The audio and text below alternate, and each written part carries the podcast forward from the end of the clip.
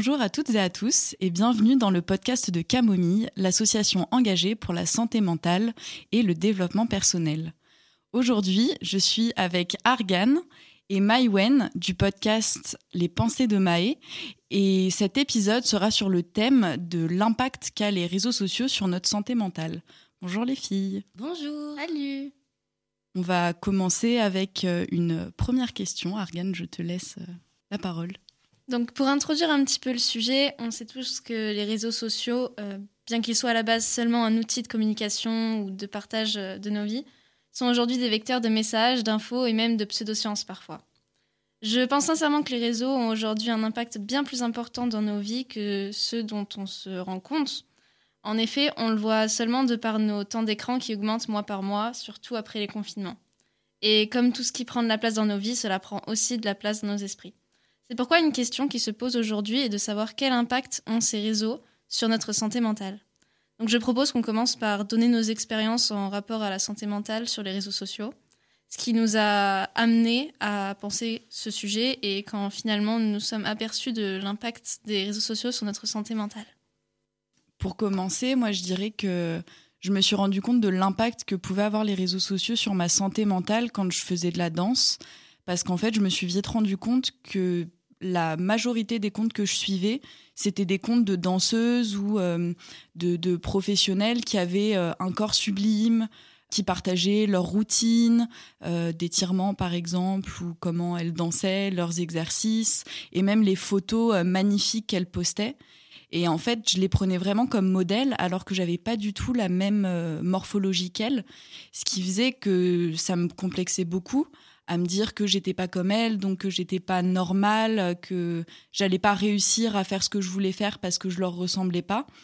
Et c'était hyper néfaste pour moi parce qu'en fait, du coup, ça en a découlé euh, euh, des problèmes de confiance en moi, des problèmes un peu de euh, de dysmorphophobie, donc l'idée qu'en fait je me voyais dans le miroir d'une manière différente que ce que j'étais réellement, je me voyais plus grosse et je me comparais beaucoup en fait en me disant qu'il fallait absolument que j'atteigne ce, cet objectif euh, physique qu'avaient ces filles sur Instagram. Et du coup, euh, c'était hyper mauvais pour ma, pour ma santé mentale. Mais depuis, disons que j'ai beaucoup évolué sur euh, mon rapport aux réseaux sociaux. Mais c'est vrai que ça a pris beaucoup de temps pour déconstruire en fait toutes ces idées préconçues que j'avais sur moi-même et sur mon utilisation des réseaux sociaux de manière générale. Oui, ça a eu une, plus une, une influence sur ton image et puis aussi assez jeune. Et on voit aussi que parfois ça peut être lié à une passion, c'est-à-dire que ta passion, bah, tu penses t'informer sur les réseaux sociaux et que finalement ça a une dérive puisque tu vas comparer les modes de vie, etc. Et mon expérience, elle est assez similaire. Ça a été dans le cadre justement de ma découverte des réseaux sociaux. C'était en cinquième à peu près, où j'étais dans une période vraiment de dépression et euh, qui, a, euh, qui a découlé sur une anorexie mentale par la suite. Et en fait, les réseaux sociaux ont eu un grand impact. Et je l'ai compris seulement bah, cette année, par exemple, où je me suis rendu compte que, en fait, à force de se comparer sur les réseaux sociaux, de comparer les corps, de aussi avoir des algorithmes qui viennent trier justement ce que l'on voit sur TikTok, par exemple, avec un contenu qui est orienté, c'est-à-dire que moi, en cinquième, voilà, ma page TikTok, c'était comment perdre du poids, etc. Et que ça m'a complètement plongé encore plus dans les troubles du comportement alimentaire. Donc j'ai eu ce premier rapport hyper néfaste aux réseaux sociaux dans un premier temps. Et ensuite, il y a eu une redécouverte de cet impact sur ma santé mentale, mais dans l'aspect plus positif, qui va intervenir du coup plutôt au premier confinement, où là, je me suis rendu compte qu'il y avait aussi cette partie où il y avait euh, du développement personnel, comment essayer de devenir la meilleure version de soi-même sans toxique euh, partie, quoi, sans, sans partie toxique. Et c'est là où j'ai redécouvert un peu cette phase euh, et cette partie positive des réseaux sociaux.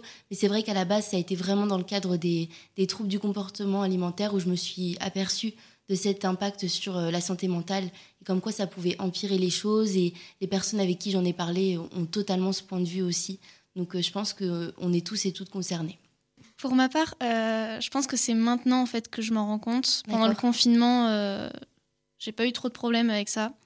Euh, j'ai pas eu des expériences aussi importantes, je pense, que les vôtres, mais je me rends compte maintenant que je suis un petit peu addict euh, au réseau, dans le sens où dès que je suis sortie quelque part toute seule ou quoi que ce soit, je me réfugie dedans. C'est-à-dire que je ne peux plus faire comme avant quand j'avais pas de téléphone ou pas de réseau, c'est-à-dire regarder un peu autour de moi, attendre tranquillement, etc. Maintenant, je me réfugie toujours sur Instagram. euh, ça m'occupe l'esprit et en fait, je me dis, ça prend tellement de place maintenant dans mon esprit que j'essaie de m'en détacher et j'ai du mal. Enfin, c'est ce, j'essaie de de faire autre chose, d'être plus productive, etc. Mais ça prend toujours un temps phénoménal dans ma journée et j'arrive pas à m'en dépêtrer, quoi. Oui, c'est vrai que je pense en plus les confinements n'ont pas aidé parce qu'on était chez nous à rien, enfin pas à rien faire, mais à avoir du temps et à pas forcément avoir beaucoup d'activités à faire en dehors de ce qu'on avait chez nous. Et ce qu'on avait chez nous la plupart du temps, c'était notre téléphone ou euh, un ordinateur ou des choses comme ça. Et c'est vrai que je pense que moi c'est pareil. euh, Le temps que je passe sur les réseaux sociaux, je me suis mis une application sur mon téléphone pour voir le temps que je passais sur mon téléphone. Et c'est vrai que ça fait assez peur de me dire que en fait. euh, oui, il y a des journées où je vais passer, euh, je sais pas, deux heures dans ma journée sur Instagram. Et en fait, le truc, c'est comme toi, euh, je me retrouve des fois à- le matin quand je prends mon petit déj, je- bah vas-y, je vais regarder Instagram ou regarder une vidéo. YouTube. Euh, quand euh, je veux faire une pause dans mon travail, bah, je vais aller sur Instagram. Et des fois, bah, comme ça arrive à tout le monde, tu te retrouves, enfin, tu te perds dans les réseaux sociaux et au lieu d'y passer heures 15 plus tard, minutes, ouais. Exactement. Deux heures plus tard, tu te rends compte qu'en fait, tu t'es fait happer par les réseaux. Et je pense que cette addiction un petit peu aux réseaux sociaux, mine de rien, un peu tout le monde a ce rapport où euh, aujourd'hui, quand euh, on sort, quand on va voir des gens, quand on sait pas quoi faire, ben en fait, on va sur notre téléphone.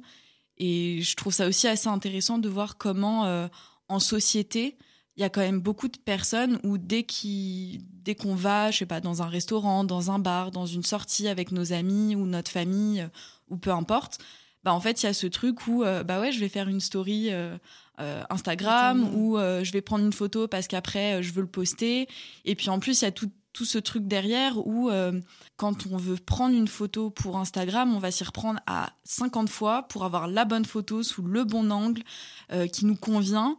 Et encore, il y a des fois où moi je sais que j'ai, je connais des personnes, euh, bah voilà, en fait, ils vont prendre 50 photos et puis il y en a aucune qui va leur plaire. Et, et c'est un peu dommage parce que du coup on se, on oublie la spontanéité en fait euh, de, de la vie sans les réseaux quoi. Au final, tu retiens un peu cette frustration que tu as eue et pas forcément le moment que tu as passé, quoi. Donc, euh, Oui, totalement. On est moins dans le moment présent et on s'invente aussi une certaine réalité. Moi, je sais très bien que plus jeune, surtout, je mettais des stories de fêtes, par exemple, où je m'étais pas forcément amusée, mais juste, bah voilà, parce que, bah regardez, euh, j'étais en train de faire une fête ce jour-ci, etc.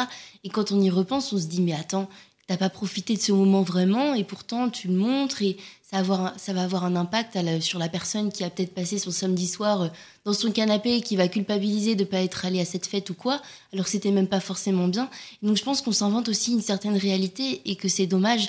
Et pour revenir sur ce que tu disais, Argan, aussi sur le fait de l'utiliser dans la rue, c'est vrai que totalement, je trouve que c'est un moyen de moins se sentir seul, comme si on avait honte de marcher seul dans la rue ou quoi, ou d'attendre quelqu'un euh, dans le coin d'une rue et de pas être sur notre téléphone. Alors que si, on a le droit d'être seul à attendre sans être sur Instagram ou quoi. Et c'est vrai que quand on croise quelqu'un qu'on connaît ou quoi, on va se mettre à prendre nos téléphones parfois pour éviter cette personne ou quoi, alors que bah non, on est dans la réalité. Donc aussi, on a aussi ce détachement qui peut être euh, très impactant, il me semble. Oui, il y a aussi euh, un peu ce qu'on appelle euh, la fear of missing out, donc la peur euh, de manquer quelque chose qui arrive, enfin, de plus en plus, ou en tout cas, on, entend de, on en entend de plus en plus parler. Et je pense que c'est beaucoup lié à juste, aux, réseaux sociaux, justement, parce qu'on voit ce que font les gens autour de nous. Et moi, je me souviens d'une période euh, quand j'étais au, au lycée où, euh, bah, des fois, ça m'arrivait de voir des amis euh, qui étaient dans des soirées ou des endroits où moi j'étais pas, où j'avais pas été invitée, et je me rappelle de ce sentiment de solitude chez moi. Et ça rejoint ce que tu disais en fait, où quand on poste une story où on est en soirée, bah en fait ça peut avoir un impact sur les personnes qui vont voir la story. Parce qu'en fait, euh, ils vont se dire ah bah oui, mais peut-être que je suis pas normale parce que on est jeudi soir et puis euh, moi je suis dans mon canapé euh, en train de regarder Netflix ou peu importe ou en train de lire un livre et j'ai pas été en soirée donc peut-être que je suis pas normale ou se sentir seul quand on voit que nos amis, les personnes autour de nous font des choses et que nous on n'y est pas. Et hum, le côté de la peur de manquer euh, un événement ou quelque chose comme ça, bah, ça crée de l'anxiété et ça peut être euh, mauvais pour la santé mentale parce qu'on on a ce sentiment que si on n'est pas sur les réseaux sociaux, on va manquer une information, on va manquer un événement, manquer quelque chose, alors qu'en fait, euh, euh, pas forcément. On peut être très bien euh, tout seul chez nous ou entouré d'autres personnes sans forcément manquer. Et je sais qu'il y a beaucoup de, de personnalités publiques sur les réseaux sociaux qui en parlent de ce sentiment que avec les réseaux sociaux, comme c'est leur métier, bah, ils n'arrivent pas à s'en détacher parce qu'ils ont peur de manquer quelque chose, euh, une information qui va arriver pendant qu'ils ne seront pas sur leur téléphone euh, à regarder les réseaux. Moi, je me suis rendu compte aussi que quand je sors, euh, mon téléphone, c'est vraiment l'extension de ma main. C'est-à-dire que si je l'ai pas dans ma main, je stresse. C'est presque réconfortant de l'avoir, en fait, et d'être sûr de l'avoir, que tu te dis, waouh, c'est effrayant quand même. S'il y a bien une chose à retenir des réseaux sociaux, c'est le fait que cela soit un monde fictif. En effet, nous pouvons nous créer l'identité que nous souhaitons, l'apparence souhaitée, notre vie rêvée. Je pense que de prime abord, cela peut sembler bénéfique, car cela peut en effet booster notre confiance en nous à l'instant T, de poster cette dite photo de nous en maillot avec une retouche pour nous affiner ou quoi. Sauf qu'il me semble que cet effet est temporaire, éphémère. C'est là que commence un certain cercle vicieux des réseaux sociaux, car nous commençons à toujours en vouloir davantage, se comparer davantage pour reproduire encore plus et plus. Selon moi, le meilleur exemple de ce cercle vicieux du faire semblant sur les réseaux sociaux, ce sont les filtres. L'année dernière, une nouvelle pathologie a été officiellement reconnue par la communauté scientifique, c'est la dysmorphie Snapchat, le Snapchat syndrome, qui exprime le fait de toujours vouloir être avec un filtre en allant même jusqu'à la chirurgie et ce sentiment de déception lorsqu'on réaperçoit son vrai visage, donc au naturel. C'est selon moi le plus gros cercle vicieux du faire semblant sur les réseaux sociaux, le fait de ne plus voir son vrai visage et de toujours avoir cette course à la perfection et à cette ressemblance euh, aux normes de euh, la société. Et vous, avez-vous d'autres exemples à ce propos de ce faire semblant qui sont, euh, selon vous, bien illustrateurs de, de ce phénomène? Ben, c'est vrai que hum, on voit de plus en plus euh, sur les réseaux sociaux, justement, euh, typiquement, je pense sur euh, TikTok aussi, sur Instagram, des vidéos de personnes qui montrent leur visage avec un filtre et qui réagissent en disant mais je voyais ce filtre sur d'autres personnes et en fait je me je pensais que c'était leur vrai visage qui ressemblait à ça en vrai. Et en fait quand ils le mettent sur eux il, ou elle, il se rend compte que c'est pas du tout le vrai visage d'une personne, que tout est complètement modifié. Et en fait, c'est assez révélateur du fait que sur les réseaux sociaux, les photos, euh, les vidéos, etc., sont constamment retouchées et que bah, c'est vraiment, euh, comme tu disais, un peu un monde fictif où personne n'assume euh, son vrai visage, sa vraie forme, parce qu'on voit qu'il y a des logiciels de plus en plus poussées qui permettent de faire euh, des vidéos en changeant complètement la morphologie et qui sont totalement réalistes. Et euh, moi, je trouve que ça fait assez peur, surtout pour les, bah, pour les jeunes euh, adolescents en fait qui construisent cette image d'eux-mêmes et qui se retrouvent face à des modèles qui sont totalement irréalistes, qui sont fictifs, mais on, ils s'en rendent pas forcément compte. Et je sais que ça revient un peu à ce que je disais juste avant, mais de voir des photos qui sont pas réalistes, en fait, quand on est jeune, on s'en rend pas compte. Et je sais que moi, je m'en suis rendu compte assez enfin assez tard, on va dire, quand justement j'ai commencé à faire cette réflexion sur moi-même, sur mon le rapport à mon corps, etc. Où je me suis rendu compte que je suivais beaucoup de comptes euh, qui ressemblaient pas à ce que j'étais moi. Et donc j'ai fait ce tri en fait dans les comptes que je suivais pour suivre des personnes qui me ressemblaient ou qui allait avoir un impact positif en fait sur euh, ma vision de mon corps. Mais c'est vrai que je m'en suis rendu compte parce que j'ai grandi, que j'ai pris de la maturité et alors que les, jeunes filles, les jeunes garçons, les jeunes personnes de manière générale, elles n'ont pas forcément cette, ce recul sur ce qu'ils ont euh, sur leurs réseaux sociaux en fait. Donc euh, je trouve que c'est assez dangereux de voir justement que tout est fictif mais qu'on s'en rend pas forcément compte. Aussi également, on a ce phénomène qui arrive dans les nouveaux réseaux sociaux, ceux qui arrivent sur le marché, notamment Biril par exemple. Je sais que la démarche est bien de base parce qu'on se dit, bon voilà, il faut se montrer un instant T, tous en même temps, et prendre une photo sur ce qu'on est en train de faire, et sans filtre, etc. On peut se dire que la démarche est très bien. Mais on se rend compte que là encore, il y a des dérives. C'est-à-dire que moi, j'ai plein de copines, plein de gens autour de moi qui disent qu'ils attendent d'être bah, ce soir en boîte pour faire leur biril, qui disent qu'ils attendent de ci, de ça. Ou même moi, je le vois très bien. Hein. Je me lève, euh, je vais regarder là où il y a un peu de soleil dans mon appartement pour pas avoir l'air trop pâle. Et du coup, tu te prends en photo à ce moment-là. Et donc, je me dis, ok, c'est vraiment quelque chose qui est ancré en nous, quelque chose qui arrive tout le temps et n'importe quelle plateforme, en fait. C'est, c'est vraiment euh, une maladie de notre génération, peut-être, mais voilà, on fait tous et tout un peu semblant, même si on essaye de moins le faire et de pas mettre de filtre, etc. Forcément qu'on se donne un peu une image qu'on n'a pas dans la réalité. Et il faut réussir à, déconstruire ça. Et aussi, je pense qu'en parler avec nos amis, dire bah voilà, ça c'est pas vraiment ma vie, euh, j'ai aussi des côtés négatifs. Ça peut être bien pour pas trop idéaliser les gens aussi, je pense. Après, c'est humain d'essayer de se montrer toujours sous son meilleur jour, etc. Donc, à la limite que tu te mettes au soleil pour prendre une photo, il n'y a pas de problème, tu vois. Mais enfin, faut pas partir dans l'excès, quoi. Oui, oui. Mais c'est humain de se montrer toujours sous son meilleur jour. On peut pas dire euh, montrez-vous euh, dans votre moment le plus désavantageux, tu vois. Oui, bien sûr. Oui, je pense que il y a ce côté-là aussi où sur les réseaux sociaux, on veut forcément montrer euh, le, le, meilleur de nous. Mais je trouve que ce qui est intéressant, c'est de voir aussi qu'il y a beaucoup de comptes aujourd'hui qui existent pour montrer en fait justement que bah, ils se sentent pas forcément bien et je me souviens d'une série que j'avais regardée qui s'appelait euh, The Bold Type, où euh, il y a une des, mm, personnages comme ça euh, qui se fait larguer. Enfin, elle est chef de la communication d'une grande d'un magazine féminin, etc. Donc elle utilise un peu son image publique euh, c'est une personnalité publique, on va dire.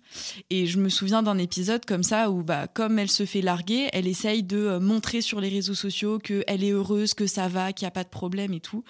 Et en fait, après, euh, elle se rend compte que non, c'est complètement faux, qu'elle va mal. Et j'avais trouvé ça intéressant parce que du coup, à la fin de l'épisode, elle décide de faire une vidéo d'elle qu'elle publie sur ses réseaux sociaux en pleurs, en disant bah en fait non, ça va pas, euh, je suis pas bien et je vais être euh, réelle avec vous, je vais être honnête et euh, oui, je vis une rupture, c'est difficile.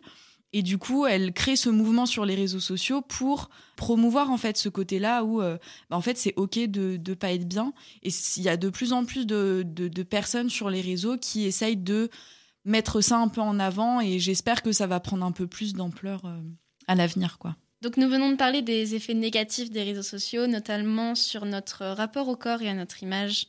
Et on a vu que les réseaux sociaux pouvaient créer une dysmorphie à cause des filtres ou des retouches, mais aussi sur l'impact des photos retouchées dans nos feeds. Maintenant, du coup, je voulais vous demander si les réseaux sociaux avaient eu un impact positif sur votre santé mentale. Pour ma part, euh, totalement, parce que clairement, c'est vrai que j'ai réussi à construire un algorithme, notamment sur Instagram, où j'ai que des citations, des quotes euh, vraiment positives toute la journée. Et j'ai réussi aussi, comme euh, Alice justement, à faire ce tri entre bah voilà les mannequins qui retouchaient toutes leurs photos et les gens qui montraient leur vrai corps ou qui étaient là pour partager leurs bons moments ou euh, des faits plutôt intellectuels où je vais vraiment apprendre des choses. Donc je pense aussi qu'il faut réussir à construire son propre réseau social pour vraiment essayer d'en tirer les bénéfices parce qu'on va pas cracher dessus. C'est vrai que c'est une super invention, quoi qu'on en dise, pour euh, bah voilà, euh, communiquer avec des gens qui sont peut-être loin, pour apprendre de nouvelles choses. Et donc, euh, voilà, je pense que ça a eu un impact positif aussi, notamment, bah voilà, encore une fois, le premier confinement, où je me suis vraiment intéressée à plein de choses sur la santé mentale, en regardant des vidéos sur YouTube notamment. Et je pense que cet impact-là a été positif sur ma santé. Et maintenant, j'arrive à plus distinguer le côté négatif du côté positif. Et le mieux, c'est de se poser la question toujours euh, en se disant est-ce que ça me fait du bien ou est-ce que ça me fait pas du bien Et qu'est-ce que je suis censée faire à l'instant T? Si je me sens mal Est-ce que je me sentirais mieux en scrollant sur Internet ou est-ce que je me sentirais mieux en faisant une autre activité qui me, qui me plaît et me forcer du coup à l'effectuer plutôt que d'être sur des réseaux sociaux? Voilà. Oui, je suis tout à fait d'accord. En fait, je pense que cette construction de notre feed avec des comptes qui nous plaisent, euh, j'avoue que je suis pas sur TikTok, donc je pourrais pas dire euh, si on peut faire la même chose sur d'autres euh, d'autres réseaux sociaux. Mais c'est vrai que sur Instagram, il y a énormément de comptes qui sont positifs, que ce soit sur bah, la santé mentale, un peu comme nous on essaye de le faire avec Camomille, de poster des, des choses qui vont permettre exactement de sensibiliser en fait à des, à des sujets comme la santé mentale. Et il y a beaucoup de comptes qui, qui, font ça, en fait, que ce soit euh, de parler euh, de, de, problèmes de santé mentale, en, comme, tu dis, comme tu disais, en, en expliquant qu'on n'est pas tout seul ou en montrant des corps différents. Il y a de plus en plus de, de comptes qui, qui montrent justement un peu ce, euh, cette différence entre les photos retouchées et le réel. Oui. Et moi, je trouve ça hyper. Euh, enfin, c'est souvent fait avec beaucoup de bienveillance. Euh, donc, ça, c'est chouette. Il y a aussi les réseaux sociaux, c'est une mine d'or d'informations. Moi, j'ai appris beaucoup grâce aux réseaux sociaux parce que justement, j'ai fait ce tri en me disant, bah voilà, quels sont les sujets qui m'intéressent, qu'est-ce que j'ai envie d'apprendre.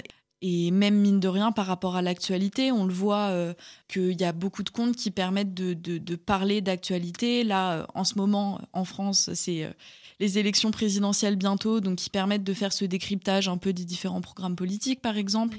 Et c'est vrai que tout ce côté-là des réseaux sociaux, je pense qu'il est bénéfique et il peut avoir un, un impact positif, mais c'est vrai qu'il faut faire ce travail de, euh, de trouver les bons comptes qui nous correspondent et c'est pas forcément facile de le faire euh, directement euh, quand on s'inscrit sur Instagram, mais petit à petit ça se construit et je pense de suivre les bonnes personnes et d'avoir des, des, comptes qui nous, qui nous ressemblent en fait, que ce soit sur le, notre, notre, notre opinion ou notre manière de penser ou sur les formes de corps qu'on va voir. Euh, je pense que c'est important en fait euh, de, de, faire ce tri quoi. C'est un peu comme la réalité finalement, on dit toujours qu'il faut s'entourer de bonnes personnes et bah, sur les réseaux sociaux ce serait la même chose. Il faut s'entourer de bons comptes, de personnes qui vont nous faire du bien et justement de choses qui vont nous apporter et, et pas seulement euh, nous plonger dans les méfaits parfois de, de ces réseaux. bah pour rebondir là-dessus, euh, j'ai une dernière question qui vient en fait d'un livre que je suis en train de lire en ce moment qui s'appelle Féminisme et réseaux sociaux d'Elvire Duvel-Charles, qui est aussi connue grâce à son compte euh, Clit Révolution sur Instagram. Et en fait, dans son livre, elle parle en fait euh, des, de l'algorithme d'Instagram qui invisibilise les comptes euh, liés au féminisme, à la sexualité, à la communauté LGBTQIA+, en supprimant leurs posts ou en, les censurant en fait de manière douce euh, parce que leurs posts ne sont pas vus par leurs abonnés. Et je voulais voir, avoir votre avis là-dessus en fait, sur l'algorithme et on vient de parler des effets bénéfiques que peut être le fait de suivre des comptes qui nous plaisent, qu'on ont des contenus intéressants. Mais je trouve qu'il y a quand même un, revers à ça où du coup on se retrouve un peu enfermé dans une bulle avec que des contenus qui nous ressemblent et qui vont dans le sens de notre opinion. Et j'ai l'impression que les réseaux sociaux, du coup, ça, ça crée beaucoup de, polarité en fait entre les opinions, parce que d'un côté, il y a les gens qui vont être d'accord avec nous et qu'on va retrouver dans notre dans notre feed Instagram, par exemple. Et donc, du coup, on, va avoir du mal à accepter et écouter les opinions des autres parce qu'on a l'impression que tout le monde pense comme nous. Et j'aurais aimé avoir votre avis là-dessus. Moi, je suis totalement d'accord, tout simplement parce que je pense qu'il y a un grand flou entre l'algorithme et le militantisme sur les réseaux sociaux. Et c'est vrai qu'on ne se rend pas compte parce qu'on pense, comme tu l'as dit, que tout le monde pense comme nous. Moi, je vais donner un exemple concret. Avant d'arriver à Espol, justement, j'étais dans cette généralisation en me disant, OK, aujourd'hui, tout le monde est féministe, les garçons, les filles, tout, le monde, tout le monde. Et quand je suis arrivée et que je me suis confrontée dans la réalité avec des gens dont ce n'était pas le cas, en fait, je suis, tombée de haut. Je me suis dit, mais je comprends pas sur les réseaux sociaux ou même dans mon entourage. J'étais dans un lycée très engagé et c'est vrai que je me suis toujours dit, oui, d'accord, on pense beaucoup comme ça dans notre génération. Et c'est là où j'ai commencé à côtoyer d'autres personnes et donc à voir cette, euh, cette autre phase que je ne vois, face que je ne vois pas justement sur les réseaux sociaux parce que je suis que des comptes féministes, etc. Et donc je me suis pris une claque clairement en me disant, ok, donc il y a encore un grand travail à faire et qui est beaucoup plus important que ce qu'on nous laisse penser avec les algorithmes justement. Et donc je pense que ça a même un impact sur la santé mentale parce que on a une colère qui se construit en nous du fait que justement il y a, ces fragments dans la société parce qu'on vient enfermer les opinions de tout le monde et en les enfermant, bah, ça fait des guerres entre les opinions et justement on n'a pas forcément tout le temps la pluralité. Donc euh, je pense que ça, ça vient vraiment segmenter aussi. Toute une génération, euh, voire toute une nation. Ou, voilà. Donc c'est un vrai danger aussi de s'enfermer trop dans ses opinions.